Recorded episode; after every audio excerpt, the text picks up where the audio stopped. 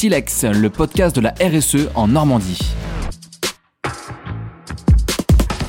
Les grands discours sont nécessaires, les exemples plus proches de nous, eux, sont capitaux.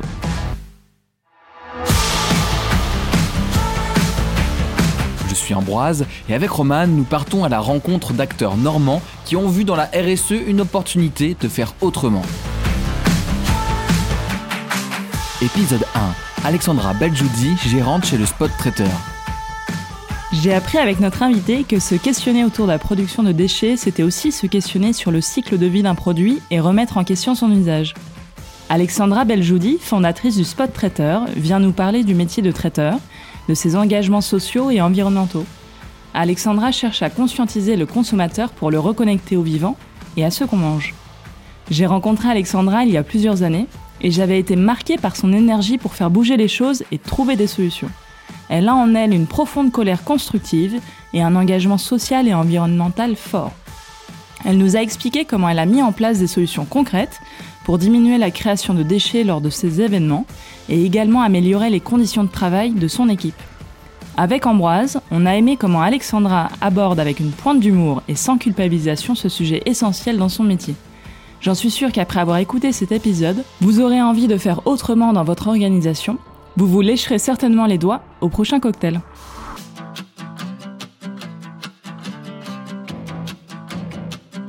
Bonjour Alexandra. Bonjour. Bonjour.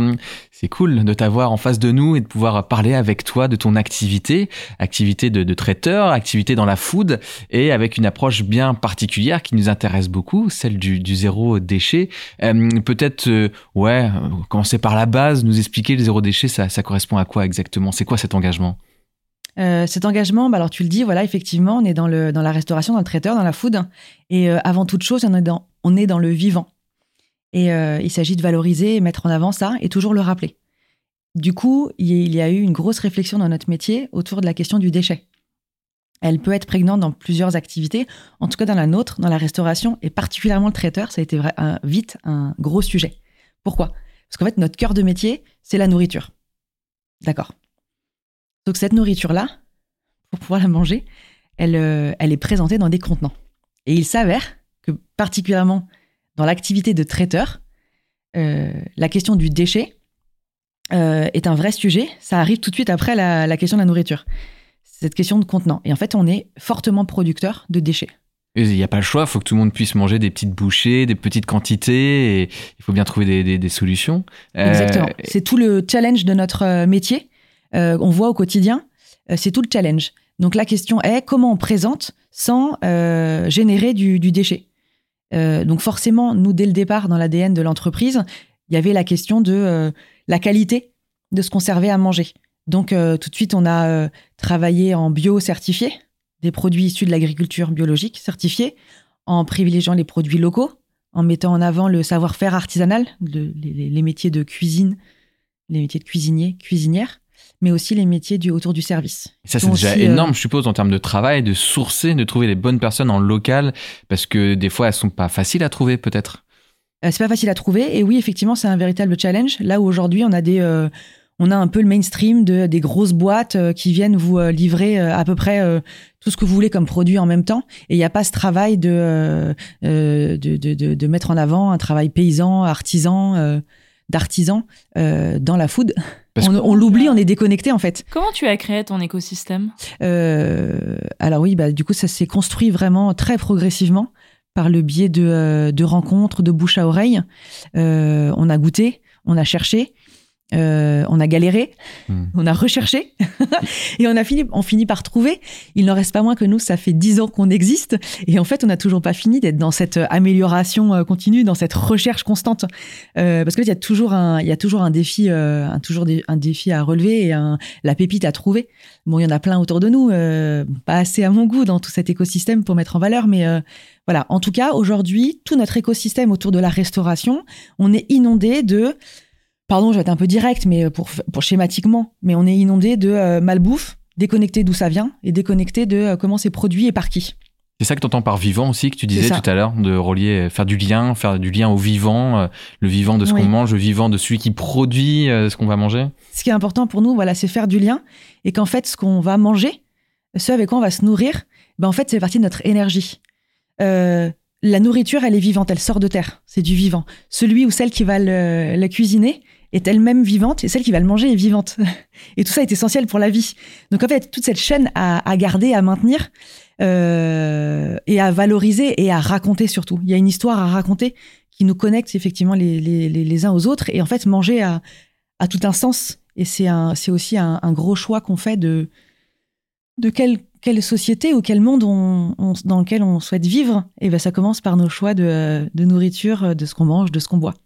Et, euh, et, donc, en fait, très vite, quand vous avez toute cette réflexion-là et tout ce cheminement-là, et vous êtes dans un métier, alors le traiteur particulièrement, je parle pas du restaurant, du format, mais traiteur, on va être sur de l'événementiel. Donc on est toujours dans un lieu différent. Il faut toujours s'adapter aux contraintes, aux besoins du, euh, des mangeurs euh, sur site, etc. Et en fait, à peu près systématiquement, il y a cette facilité d'utiliser des contenants jetables. Et en fait, il y a eu un moment donné où euh, même si nous, dès le début, on a choisi des contenants qui soient en papier, carton, c'est-à-dire des matières les plus simples possibles, recyclables, si possible aussi issues d'une filière de recyclage, donc recyclé, euh, recyclé, recyclable. Il y avait quelque chose qui me manquait. Il y avait quelque part, on restait dans un non-sens qui en tout cas moi, me dérangeait fortement. Je suppose que c'était très visible, c'est les poubelles qui sont qui débordent, qui sont qui sont remplies à, gogo à la fin d'un événement. Exactement, c'est cette image-là qui est terrible. Cette image où en fait vous remplissez des sacs poubelles, euh, plusieurs grands sacs poubelles, et en fait vous réfléchissez que deux heures avant, c'était quelque chose qui était euh, qui était propre et qui allait servir. Ça a servi une heure, deux heures à peine, et en fait c'est euh, jeté. Alors oui, on va dire oui, mais c'est remis dans une filière de recyclage. Mais ça suffit pas. On peut pas se euh, contenter de ça. C'est, euh, on le dit toujours, le meilleur déchet, celui qu'on ne produit pas. Donc on voulait vraiment aller atteindre ça. Comment tu fais différemment aujourd'hui? Alors pareil, c'est euh, un lot de rencontres et de, moments inspirants. Quand vous écoutez des gens, des personnes qui racontent comment elles font leur, leur travail, des fois dans des, dans des secteurs d'activité complètement différents, mais vous, vous allez chercher comment vous allez pouvoir l'adapter, euh, euh, l'adopter euh, dans, votre, dans votre secteur. et typiquement, bon alors après c'est un... Et puis moi j'aime bien aussi m'inspirer des, des, côtés, un peu, comment dire, tendance. la, dernière, la dernière en date, en fait, c'est ça qui a fait qu'on ça a pris toute une, une ampleur. La dernière en date, c'était, on a, j'ai brocanté tout plein de serviettes. Sur n'importe quel événement, évidemment, évidemment, vous avez besoin de serviettes. D'accord? Typiquement, euh, la serviette, c'est ce produit euh, que vous allez utiliser pour euh, vous essuyer le bout du doigt et jeter. Si on commence à remonter toute la filière de la fabrication de la serviette, etc., et on voit pour une utilisation d'à peu près, dirons-nous, 3 à 5 secondes, comme ce qui a inspiré, je fais petit, un petit pas de côté, ce qui a inspiré la loi là, on rentre dans l'actualité législative où il y a interdiction des euh, touillettes plastiques, euh, toute la question du gobelet euh, dans les distributeurs automatiques aussi, etc. Qu'est-ce qui s'est passé? C'était le constat de se dire, on vous donne un gobelet, certes carton, recyclé, recyclable, etc. Mais il n'en reste pas moins qu'on vous donne un gobelet carton pour boire votre boisson chaude, café ou thé, et vous allez avoir une utilisation d'à peu près 10 minutes.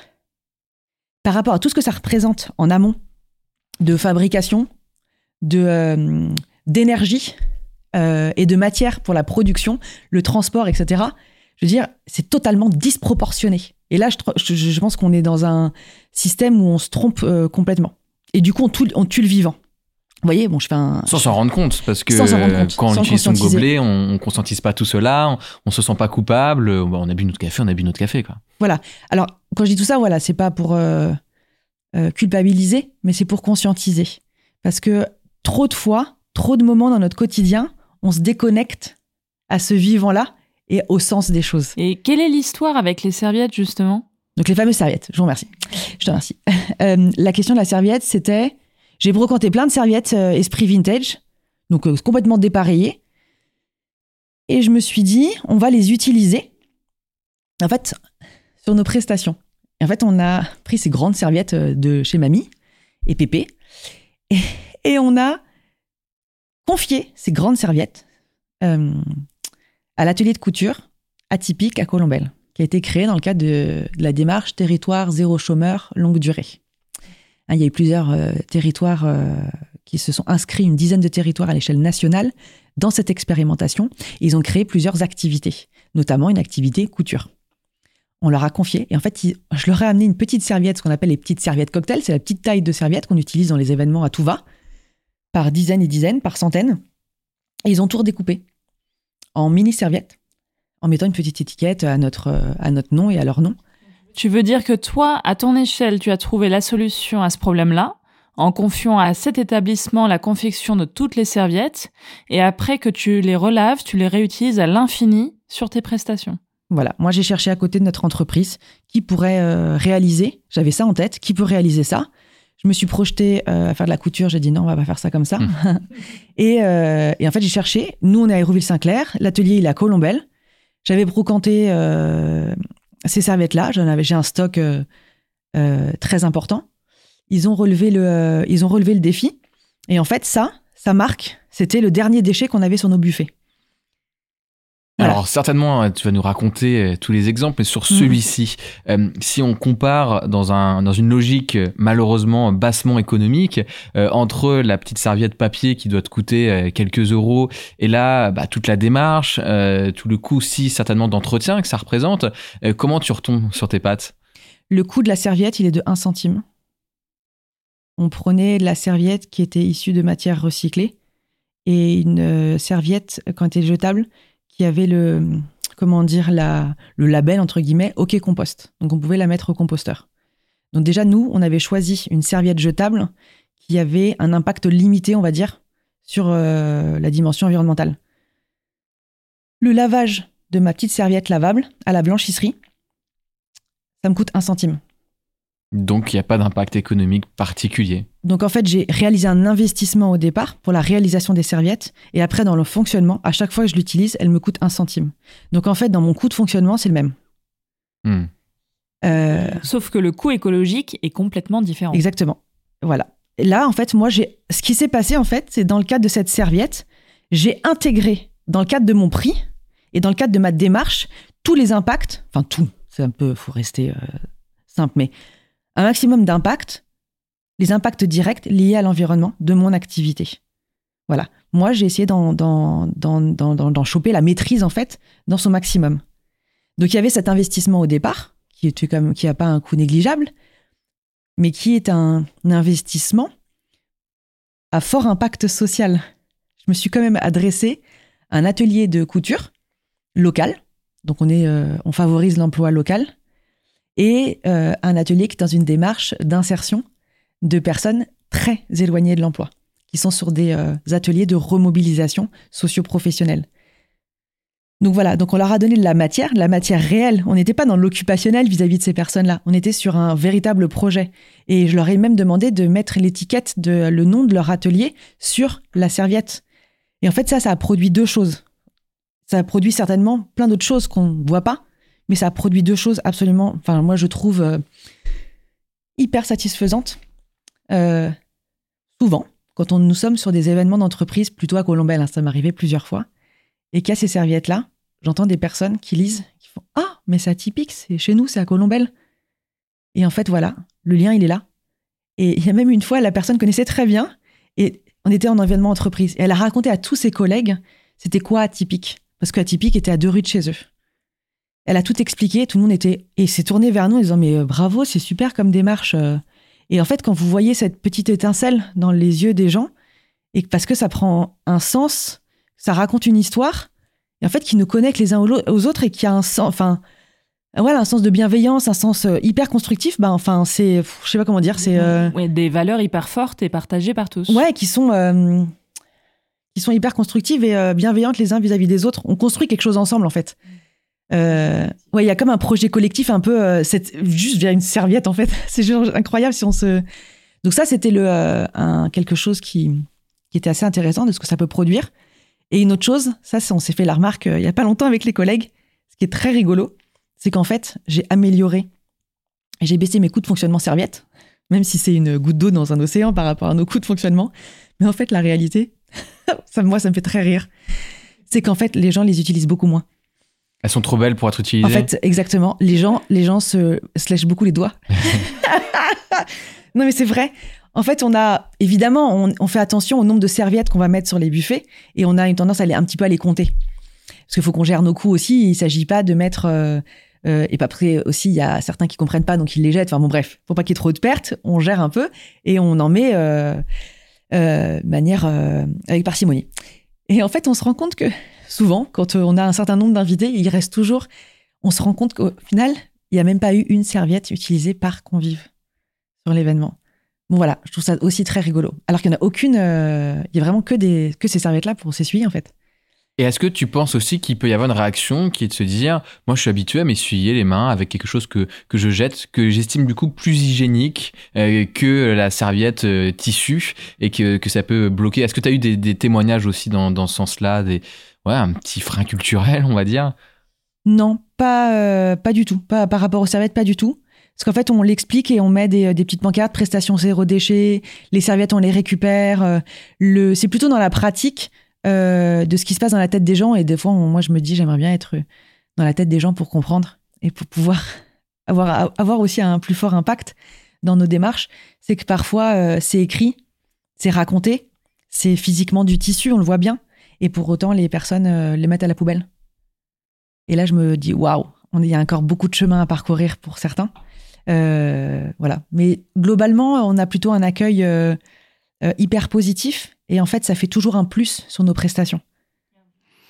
Alors justement, comment tu valorises cette démarche auprès de tes clients? Alors aujourd'hui, on se raconte, euh, bah, jusqu'alors, on se racontait comme traiteur certifié bio, en mettant en avant notre euh, travail artisanal de, cuisinier et euh, aussi les, autour de nos métiers de service. je voulais revaloriser toute la dimension de métier de service, notamment dans l'événementiel traiteur. et et aujourd'hui, un peu ce troisième axe qu'on met en, avant, c'est justement nos prestations zéro déchet. On est euh, donc en fait la serviette, c'est juste pour raconter quelque chose de, très concret, mais en fait c'est l'aboutissement de tout un travail pour éliminer déchet après déchet. Euh, l'exemple juste avant, c'était la question du verre. Soit les gens dans un événement vous payent un verre lavable, mais il est lourd, logistiquement c'est compliqué. On a toujours cherché aussi à allier, euh, on va dire, euh, faire fonctionner deux curseurs en même temps. Le curseur de notre impact environnemental, mais aussi impact social, euh, social directement lié à nous, travailleurs. Et le, bien-être des et nos conditions de travail en tant que travailleurs. Ne pas se casser très important, exactement. Et en fait, on s'est rendu compte que parfois, toute la logistique du verre lavable, entre son poids, son lavage, avait un certain coût que nous, il fallait qu'on répercute sur le client. Et il s'avérait que les clients n'avaient pas nécessairement besoin systématiquement d'un verre lavable. Et donc, en fait, on a mis en, place la solution de l'éco-cup. Donc, on est sur euh, du, euh, un, prestataire qui a fait à partir de plastique recyclé des éco-cups euh, avec voilà, notre effigie, avec le logo de l'entreprise. Et du coup, on propose. C'est quasiment trois fois moins cher qu'un verre plus lourd, effectivement, parce que nous, traiteurs, un de nos, euh, comment on dit, nos, un de nos coûts, notre coût, il se construit sur quoi? Entre autres, sur la question de la logistique. Porter, non, c'est ça notre métier. Pourquoi je vous raconte ça? C'est pas la question du verre, c'est pas la question de la serviette. C'est qu'en fait, on est venu questionner notre pratique et nos spécificités métiers. Et on les a questionnés une par une. Chaque élément de ce qui constituait notre métier, on s'est dit, OK, on le fait comme ça, on apprend à le faire comme ça est-ce qu'il y a des alternatives? Est-ce qu'on peut le faire autrement? Pourquoi on le fait ça? Et en fait, systématiquement dans notre démarche, on est allé chercher aussi à questionner notre client. Sur son usage, la qualité de ton service? Exactement. Et en fait, on n'a pas eu cette réflexion tout seul dans notre coin. On a cherché et on s'est dit, voilà, on est aussi dans un métier de service, c'est ce qui nous qualifie. Donc on va aller proposer différents niveaux de service à nos clients. Et eux, ils vont se poser la question, quel niveau de service ils ont besoin pour leur événement. Bon voilà, c'est vous raconter à travers la question du déchet, bon, qui reste centrale dans notre métier, moi je trouve de métier de traiteur, hein, euh, comment on est venu questionner notre manière de pratiquer notre métier et trouver des alternatives. Et cette question d'impliquer le client, parce que nécessairement ça va l'impacter en termes de coût, mais pas que. On voit bien aujourd'hui aussi que, au-delà du coût que ça représente, sur un événement, certains veulent aussi euh, raconter une histoire pourquoi j'ai fait tel et tel choix sur tel événement, voilà. de tel ou tel prestataire, notamment dans la question de la, du traiteur, mais d'autres choses.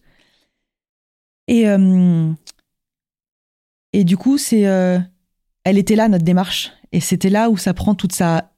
Comment dire Ça donne de la puissance au, au truc, en fait. Euh, voilà. Et ça, c'est quelque chose euh, qui est euh, valorisé, en tout cas, euh, sur lequel il y a un retour.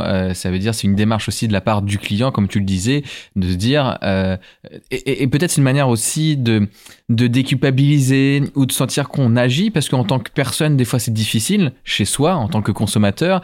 Et quand on a la casquette professionnelle et qu'on est là à valider un devis, bah, on fait le choix entre un prestataire ou un autre. Et là, on sait qu'on a un impact, sans d'ailleurs se bousculer dans ses habitudes les plus, j'ai envie de dire, intimes, en tout cas les, les, plus liés à son quotidien euh, euh, perso. C'est quelque chose que tu ressens euh, aussi? Mais c'est exactement ça. Tu utilises vraiment les, bons mots. En tout cas, moi, c'est comme ça que je l'ai perçu que je l'ai ressenti. C'est-à-dire que dans la démarche, à aucun moment donné, le levier était on va les culpabiliser et on va, on va les jouer ce levier-là. Et en fait, c'est ça qui va fonctionner. On va comme être un peu, nous on sait et on va vous, on vous dire comment il faut faire votre événement. Ça jamais, notre démarche, enfin il me semble en tout cas, on l'a jamais communiqué comme tel. Euh, déjà, nous, on a plutôt eu deux axes. Un, une dimension très professionnelle. Il est toujours important pour nous, en tout cas, c'est euh, chez nous, moi, ce que je répète à chaque fois, le client n'est pas roi. Mais notre client, on le respecte. Et on est sur une relation équilibrée. Et pour nous, c'est ça, être professionnel. Donc, c'était toujours comprendre de quoi il a besoin et de répondre au mieux. Euh, donc, le fait de l'impliquer, ça lui a donné un pouvoir de, de réfléchir à ce qu'il faisait et du coup, effectivement, comme tu le dis très bien, un pouvoir d'agir. Et ce qui est génial, c'est qu'en tant que professionnel, on vient lui apporter ce service-là. C'est pas nous qu'on met en avant, c'est lui. Euh, et du coup, il va avoir cette réflexion-là et l'impact va être, à mon avis, dix fois plus important.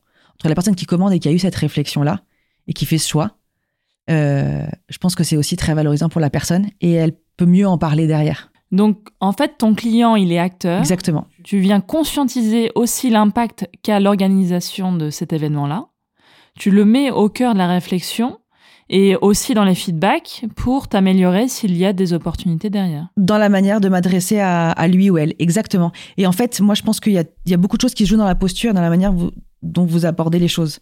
Ça, c'est sur notre côté euh, de professionnalisme. Mais le deuxième, euh, la deuxième jambe, j'ai envie de dire à tout ça aussi dans la démarche que j'essaye de, euh, faire infuser le plus possible, c'est la question de l'humour.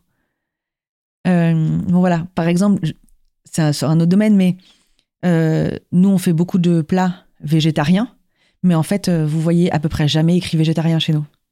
Nous, on va plutôt mettre en avant l'option carnivore. Parce que vous mangez carné, mais vous êtes le carnivore de l'histoire.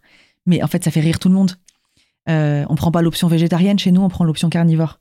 Et c'est juste un changement de point de vue. Mais on le fait avec humour. Et on peut, comme je sais plus qui disait ça, mais moi j'adore, si on peut parler de choses extrêmement sérieuses. Voilà mais sans se prendre au sérieux, sans se faire culpabiliser, etc. Dans la joie et pour emmener encore plus loin. et je pense, voilà, exactement. Parce qu'on va choisir la question de l'humour, donc de la joie et de la bienveillance, on va aller tous beaucoup plus loin et on va être beaucoup plus chacun en mesure de s'écouter et d'échanger. Est-ce que tu considères cela comme une action politique? Et ma question, évidemment, elle n'est pas là au, hasard. Euh, l'action que tu as par ton entreprise, est-ce que c'est quelque chose qui amène, puisque tu l'as dit, à éveiller les consciences? Est-ce qu'on peut euh, considérer cela comme un acte politique au sens premier du terme? Oui, voilà, au sens premier du terme et au sens, euh, au sens noble du terme, c'est un choix de société. Donc oui, c'est un choix profondément politique, il me semble. Et donc pour toi, ça s'est même traduit sur une action politique, du coup au sens second du terme. Euh, ça, ça, me rend curieux parce que là, c'est plus de parler de ta personne, c'est de voir bah, cet euh, engagement que tu as, que tu réalises tous les jours dans ton entreprise. Euh, certainement, tu veux aller plus loin, certainement, tu veux toujours avoir plus d'impact. Et apparemment, euh, tu penses que aussi on peut l'avoir au niveau euh, local, au niveau politique local? Euh, tout à fait. En fait, c'était un peu la, troisième dimension dans ma vie qui me manquait. Après un engagement et de la recherche individuelle euh, sur mon impact social, environnemental et ma participation à cette société, euh, la mise en cohérence de mon activité professionnelle a été un, un, second, enfin un deuxième pas hyper intéressant et hyper constructif. Et c'est vrai qu'il y a des opportunités qui se sont créées dans la dimension politique, c'est-à-dire de l'engagement politique au niveau local. Et, euh, sur la mairie de Caen, du coup Notamment sur la mairie de Caen et très récemment au conseil départemental du Calvados.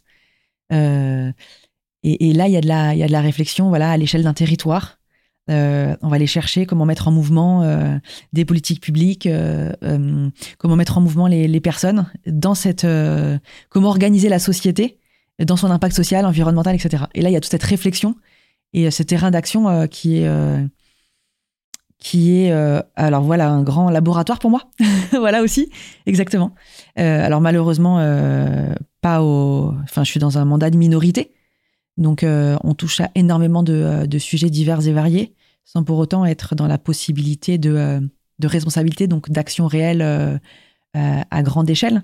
Voilà. Mais du coup c'est de la, de la, projection et beaucoup de réflexion dans ce dans ce travail politique militant oui et comment t'as acheminé, toi, Alexandra, sur la question justement de l'environnement, de l'engagement social et sociétal? Est-ce qu'il y a eu des marqueurs, par exemple? Alors ça, c'est une excellente question, parce que souvent, je me demande d'où ça vient. Euh, moi, j'ai une histoire... Euh, suis plutôt ici d'une famille, euh, bon, mix droite-gauche, pour si on doit parler en clivage politique, mais ce qui, à mon avis, a finalement peu de sens. Euh, plutôt au départ une vie parisienne, donc très très urbaine. Euh, bon, je je sais pas d'où ça vient. Il n'en reste pas moi ce que je dis moi les souvenirs que que j'ai. J'ai dû les trouver, voilà, dans beaucoup d'inspiration de mon quotidien, autant dans ma famille, euh, de près ou de loin, de mes proches, de mon différentes écoles que j'ai j'ai pu fréquenter étant plus jeune. Mais moi, à 10 ans, je voulais être je voulais être éboueur. Ça m'a ça m'est resté très très très très très longtemps et j'avais besoin de, euh, voilà, de, m'occuper des déchets. J'avais déjà ce lien très fort, je ne sais pas pourquoi et je ne sais pas du tout d'où ça vient. Ça m'est resté très longtemps. Euh, mais à l'époque, quand j'ai eu 16 ans et pour mes premiers boulots, euh, je demandais, on, employait très peu de femmes en tant que reaper à l'époque, donc ça a été très compliqué pour moi. bon, en tout cas, il n'en reste pas moins que je me suis. mon premier métier, c'est assistante sociale. Et moi, je trouve mon ancrage beaucoup dans la dimension du social. Et je pense que tout cet engagement tant individuel puis professionnel que ensuite politique, c'est euh, à trouver naissance, on va dire, dans une révolte. Euh, moi, j'étais révoltée en tant qu'assistante sociale à l'époque euh, de ce monde qui fabrique de l'exclusion, de ce monde d'un côté les forts, du côté les faibles, dans cette dans ce côté, dans cet aspect dichotomique comme ça. Moi, j'étais très triste et euh, j'étais la, je me considérais une petite assistante sociale qui essayait de réparer comme ça par des micro-pansements sur des énormes blessures. Et euh, j'arrivais pas à grand chose. Et donc j'y ai trouvé, c'est pas de la frustration, c'était de la révolte. J'étais littéralement révoltée, j'étais en colère. Et je pense en tout cas, une saine colère qui m'a permis de, euh, de trouver d'autres voies et des alternatives. Une colère constructive, parce que des fois, la colère va plutôt détruire. Toi, en l'occurrence, tu as réussi à la transformer en, en énergie positive. D'où je parle de saine colère, je pense, exactement. Ouais, ouais, c'est peut-être exactement. Et en fait, voilà, c'est là où j'ai cheminé, j'ai repris les études, je me suis posé plein de questions. Euh, j'ai d'abord créé une, une, petite entreprise dans la, la, dimension du déchet, la gestion des déchets, ce qu'était le compostage. Après, j'ai continué à chercher, comme j'adore manger. Euh, j'ai eu l'opportunité de créer mon entreprise il y a 10 ans dans la, donc dans la restauration. Enfin voilà, après, ça a été un lot de, euh, de, de, de curiosité, d'échanges, de rencontres, d'opportunités, d'envie, euh, de euh, d'erreurs aussi. voilà. Et est-ce qu'il y a une lecture qui a marqué ton cheminement? Alors, si je dois vous parler de ce qui a pu m'inspirer, en tout cas, je, je serais dans des inspirations extrêmement récentes. Mais du coup, s'il fallait choisir, j'aurais beaucoup de mal. Alors j'ai envie de parler de deux choses. c'est le dernier livre que j'ai que j'ai lu. Euh, c'est celui d'Olivier Norek qui s'appelle Impact. Et en fait, c'est un roman, enfin c'est un docu-fiction euh, extrêmement euh, extrêmement sourcé sur tous les effets du dérèglement climatique, tous les effets de, des pollutions qu'on crée, que notre monde et que notre nos modes de vie, en tout cas de nos pays occidentaux riches, créent. voilà, tous les impacts que ça a en fait. Et c'est l'histoire d'un gars qui est en colère, mais une profonde colère, euh, révolté, et qui veut essayer de, euh, aussi d'impacter ce monde-là. Il t'a rappelé quelqu'un, du coup Peut-être, quelque part. Mais en tout cas, lui, il a choisi la, voie, entre guillemets, j'aime pas trop ce terme-là, mais c'est ça qu'ils utilisent un petit peu dans, le, dans ce livre. De, il a choisi la voie de l'écoterrorisme. Et à la fois, dans ce, qui peut paraître extrêmement violent, il a euh, créé inspiré aussi. Bon, voilà, il y a un travail à la fois de l'auteur qui est extrêmement sourcé, d'une excellente qualité, Euh, c'est ancré, c'est juste avant, euh, en, termes de timing, c'est ancré juste avant les élections présidentielles de 2022. Donc c'est en plus c'est très actuel, voilà. Donc il est d'une très très grande qualité, il est d'une puissance assez énorme pour ces questions-là. Il y a un peu plus, il y a un, peu plus en avant, c'était une autre, une autre émission là, c'est un podcast et il est toujours accessible. Hein. c'est sur France Inter, c'était un podcast sur l'écoféminisme il a été diffusé euh, le. Alors, si je me souviens bien, c'est février, février 2022. Je crois que c'est le 21 février 2022. Toujours trouvé en ligne. Et euh, voilà, là, ça raconte euh, en fait le monde dans lequel on est de prédation et de domination. Bon, ok, une fois qu'on fait ce constat-là, on va quoi on va, on va, se, on va continuer à s'auto-flageller. Enfin, ça n'a aucun intérêt. Moi, je, je vois jamais le problème, je vois toujours la solution. Et c'est encore une émission aussi hyper inspirante parce qu'elle raconte toutes les alternatives possibles et tout ce qu'on peut faire euh, pour créer un autre, euh, un autre, euh, un autre monde, des, alternatives meilleures. Pourquoi je parle de ces deux? Parce que moi, c'est ça l'effet que ça a eu sur moi. Autant cette lecture que l'écoute de cette émission-là et de ces personnes. C'est quand on parle d'inspiration, c'est qu'en fait, ça nous donne la possibilité de, de développer notre esprit critique et on en a besoin, pas être figé sur des positions. Il me semble que c'est important de se remettre en question, de remettre les choses aussi en question. C'est ça, développer son esprit critique, la capacité de, de, réfléchir. Euh, d'analyser ce qui se passe autour de nous, mais tout en la liant impérativement à une, euh, un pouvoir d'agir. Et moi, les deux vont pleinement ensemble. Et c'est pour ça que ces deux euh, lectures et écoutes ont été inspirants. Mm. Deux belles sources d'inspiration qu'on mettra en lien de cet épisode, qu'on pourra retrouver, consommer et peut-être être éclairé, comme toi, ça a pu en tout cas te, te, motiver à agir. Merci pour cet échange, c'était super riche et très concret, je crois. Merci Alexandra pour ces inspirations et on espère que ça motivera les autres auditeurs à passer à l'action. C'est moi qui vous remercie. À très vite. À très vite. À très vite.